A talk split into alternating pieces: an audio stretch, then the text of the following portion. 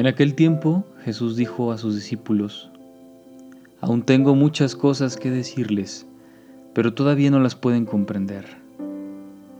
Pero cuando venga el Espíritu de verdad, Él los irá guiando hasta la verdad plena, porque no hablará por su cuenta, sino que dirá lo que haya oído y les anunciará las cosas que van a suceder.